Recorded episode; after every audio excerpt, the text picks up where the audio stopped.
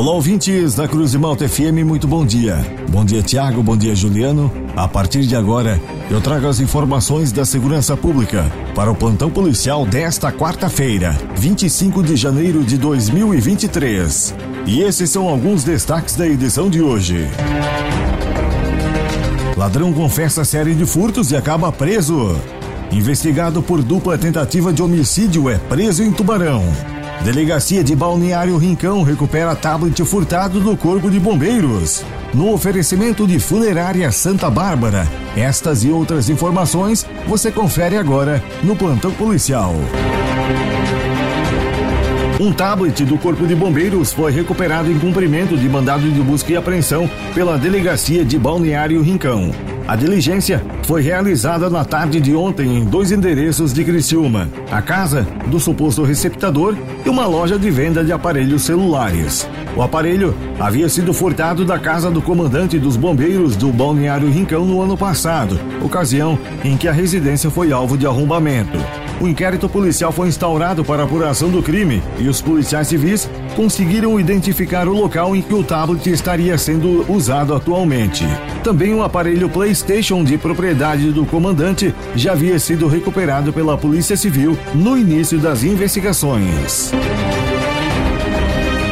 Foi preso no dia de ontem, no bairro São Bernardo, em Tubarão, um homem apontado como autor de disparos de arma de fogo durante duas tentativas de homicídio no dia 11 de dezembro, no bairro São Martinho. Uma mulher que foi alvejada estava grávida de sete meses e perdeu o bebê por conta dos ferimentos. Na época, o meliante fugiu e não foi localizado.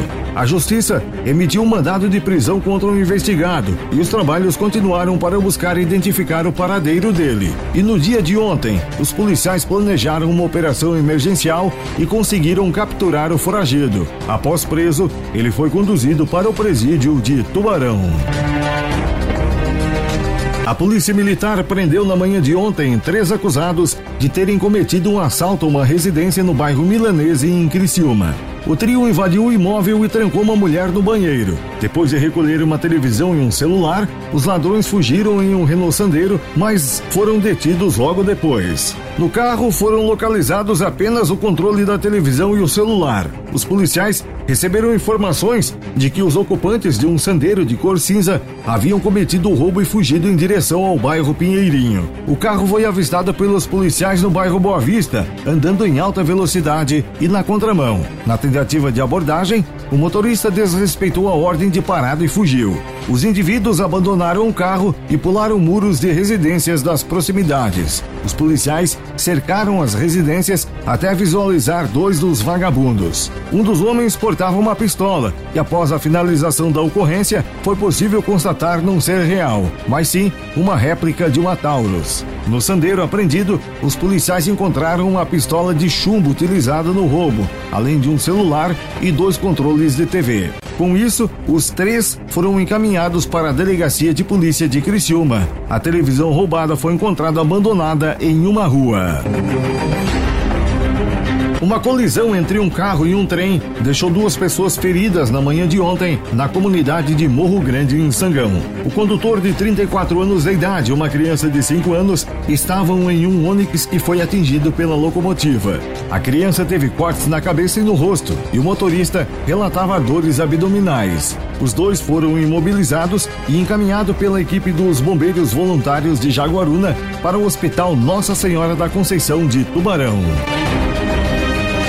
num oferecimento da Funerária Santa Bárbara. Estas foram as informações do plantão policial para esta quarta-feira, 25 de janeiro de 2023. Funerária Santa Bárbara. Serviços funerários com respeito e profissionalismo. Nas horas mais difíceis da vida, a sua mão amiga. O plantão policial está de volta amanhã aqui no jornalismo da Cruz de Malta FM. Continue sintonizados com a gente. Aqui na Cruz de Malta tem música e informação.